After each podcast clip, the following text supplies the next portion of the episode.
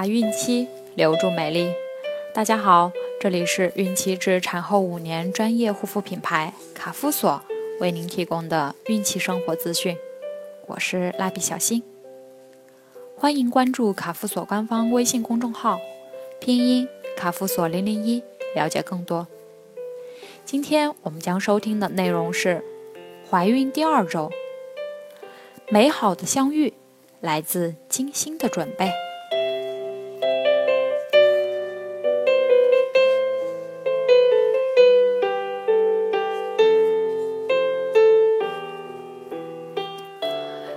人有二十三对染色体，每对染色体一方来自母亲，另一方来自父亲。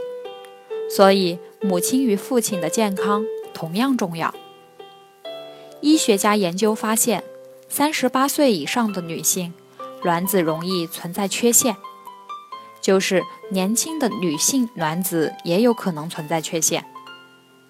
五十岁以上的男性虽然照样可以产生精子，但不动的与畸形的精子比三十岁的男性增加了百分之二十左右。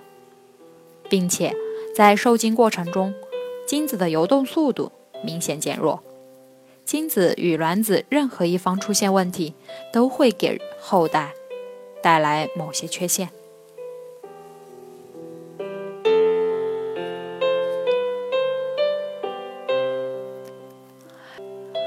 什么年龄孕育最好？现代医学认为。女性二十四至二十九岁，男性二十七至三十五岁是生育的最佳年龄。这时卵子与精子的质量都很好，非常有利于优生。年轻女子一般在二十至二十三岁，身体发育开始进入成熟阶段。但心理发育情况却要根据每个人的具体情况而定。一般来讲，进入成熟阶段后结婚生育比较合适。男性大约二十二岁，刚大学毕业，此时要融入社会，感情和物质上都还不稳定。这时若生子，会给生活带来很大的压力。等到三十岁左右时，家庭与事业都稳定下来，那时身心就会相对放松，非常有利于生育孩子。从身体来看，女性二十四至二十九岁妊娠和分娩一般都比较顺利，难产的发生率很低，产后身体恢复也较快。男性。二十七至三十五岁之间精力旺盛，既能提供优质的精子，又能从各方面给予女性照顾，责任感大大增强。高龄结婚能顺利孕育吗？研究证明，父母的健康因素比他们的年龄更重要，但男性最好不要超过四十岁。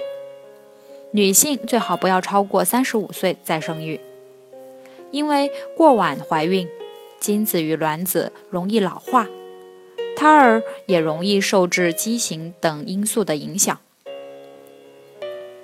女性年龄过大，骨盆韧带松弛性下降到最低度，子宫收缩力均减弱，这就容易造成难产、产程延长、产伤。新生儿窒息等。一般来说，性格开朗、喜爱运动的高龄男性与女性，生育孩子大多较顺利且健康。例如，运动员一般生育年龄都比较晚，但生育过程比较顺利。这是因为运动能使人新陈代谢加快，延缓衰老，使精子与卵子不易老化的缘故。什么季节怀孕最好呢？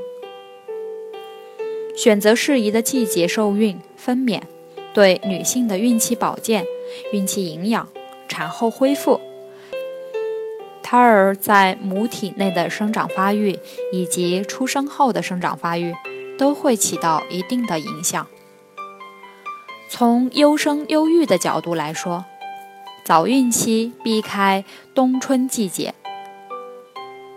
选择在七八月这段时间怀孕为好。因为在妊娠初期四十至六十天发生初孕反应时，正好处在八九月份，孕妈妈大多胃口差，爱挑食，但此时蔬菜瓜果品种繁多，可以调节饮食。增进食欲，保障胎儿的营养需求。两三个月后正值晚秋，气候凉爽，孕妈妈食欲渐增，对胎儿的生长发育十分有利。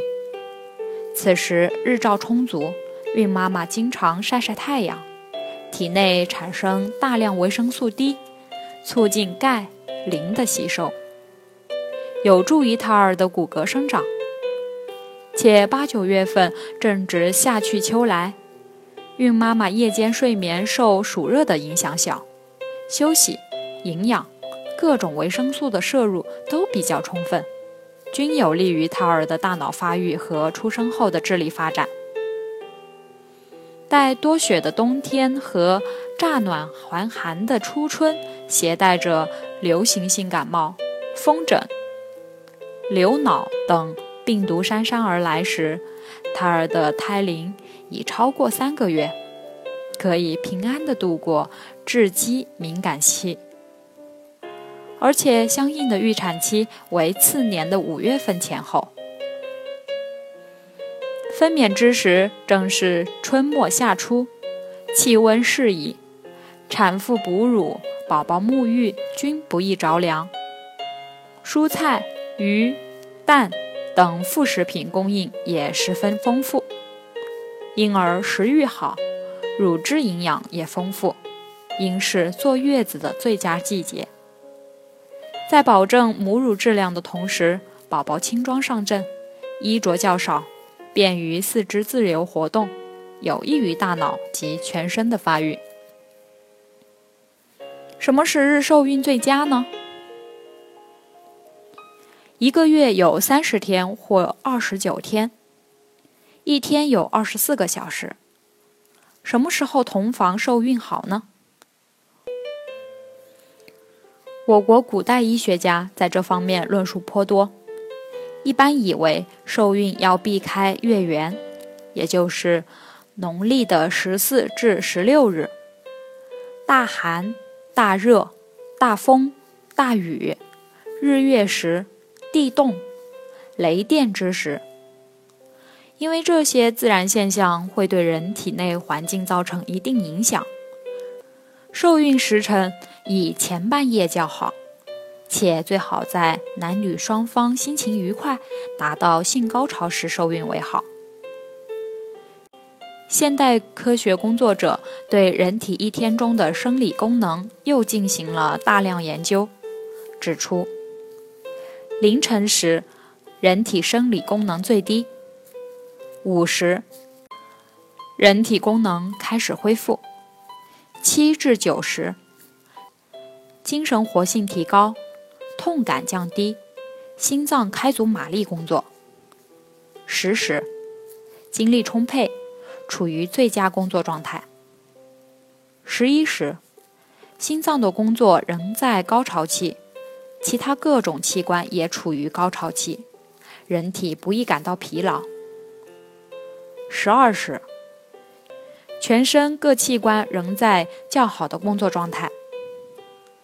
十三至十四时，是人体白天里的功能低潮。十五至十九时，人体功能慢慢进入高潮期。二十时。机体反应异常迅速。二十一时，神经活动正常，大脑记忆细胞最兴奋。二十二时，血液中白细胞达到一日中的密度最大值，每立方毫米由零点五万至零点八万增加到一点二万。体温下降，由此可见。晚上二十一至二十二时，人体处于最佳状态，在这个时间同房受孕最好。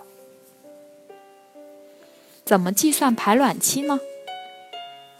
有关调研结果表明，婚后不避孕或停止避孕后一个月内受孕率为百分之五十三，三个月内为百分之七十七，六个月内为百分之八十八，一年内为百分之九十二。因为正常育龄妇女每月多数只排一个卵，有时卵细胞发育不好，也不能受精，并且精卵存活时间相对较短，精子排入女方体内只能存活四十八至七十二小时，卵子从卵巢排出二十四小时内活力旺盛，精卵才能相遇受孕，因此。必须掌握在排卵期性交，才有受孕的机会。预测排卵期的方法大致有以下几种：推算月经周期，周期正常者多在两次月经中间排卵；周期后延者，排卵时应在下次月经来潮前的十四天。宫颈粘液性状。排卵前二十四小时，宫颈粘液量增多，透明无色，呈鸡蛋清样，粘性很好，不易拉断。一般妇女无特殊不适，少数人可感到下腹坠痛或酸痛，称为排卵痛。测量基础体温，孕妈妈可以在早上醒来后。在不做任何动作的情况下，用温度计测出口腔温度，将测出的体温数标在基础体温图表上。由于孕激素的作用，女性的基础体温是对应月经周期变化的。孕激素分泌活跃时，基础体温就会上升；孕激素处于较低水平时，则会相应保持低温。正常情况下，从月经开始那天起到排卵的那一天，因孕激素水平较低，所以会一直处于低温，一般为三十六点二至三十六点五度。排卵后，卵泡分泌孕激素，基础体温猛然上升到高温段，体温可增高零点三至零点五度。排卵测试纸，孕妈妈可以用干燥洁净的容器收集尿液。需要注意的是，不可使用陈尿，尽量采用每一天同一时刻的尿样。收集尿液前两小时应减少水分摄入，避免稀释的尿液样本，妨碍 LH 峰值的检测。将试条带有箭头标志线的一端侵入尿液，约三秒后取出，平放十至二十分钟，观察结果，以三十分钟内阅读为准。需要注意的是，测试纸插入尿液深度不可超过 max 标志线。如果出现两条紫红色线，下端线比上端线明显浅色。表示尿液中 LH 尚未出现高峰值，必须每天测试。如果上下端线颜色基本相同，或下端线比上端线深色，表示将在二十四至四十八小时内排卵。如果只出现一条紫红色线，表示无排卵。在排卵前两至三天及排卵后一至两天内为受孕期，可以根据上述四种方法综合考虑推测排卵期。孕妈妈应怎样提高免疫力？人体免疫力能阻止细菌和病毒的入侵，是孕妈妈顺利度过妊娠期不可忽视的因素。人们的生活方式和情绪对自身的免疫力影响很大，所以孕妈妈要多关注生活中的一些细节，用下面的方法来增强自身的免疫力：摄取足够的营养，全面均衡的摄取各种食物，是提高免疫力的物质基础。锻炼好身体，合理的运动会使身体各个器官都发挥作用，增强功能，提高免疫力。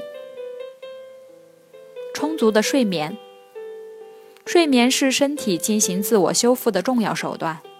只有拥有好的睡眠，才能增强自身免疫力。轻松的生活环境，当周围都是关心帮助自己的亲人、朋友和同事时，自身的免疫力会大大提高。做做按摩，这样能使自己放松。每天进行三十分钟的按摩，身体的免疫功能会逐渐有所改善。多用脑。科学家研究发现，大脑与身体的各个部位都紧密联系着。多用脑有助于提高自身免疫力。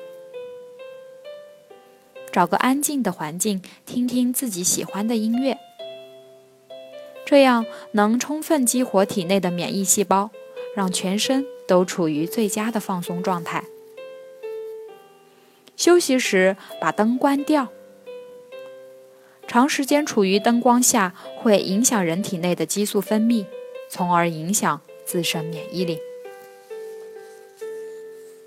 好了，今天的内容就分享到这儿了，朋友们记得订阅并分享到朋友圈哦。卡夫所提供最丰富、最全面的孕期及育儿相关知识资讯，天然养肤，美源于心，让美丽伴随您的孕期，期待您的关注。蜡笔小新祝您生活愉快，明天再见。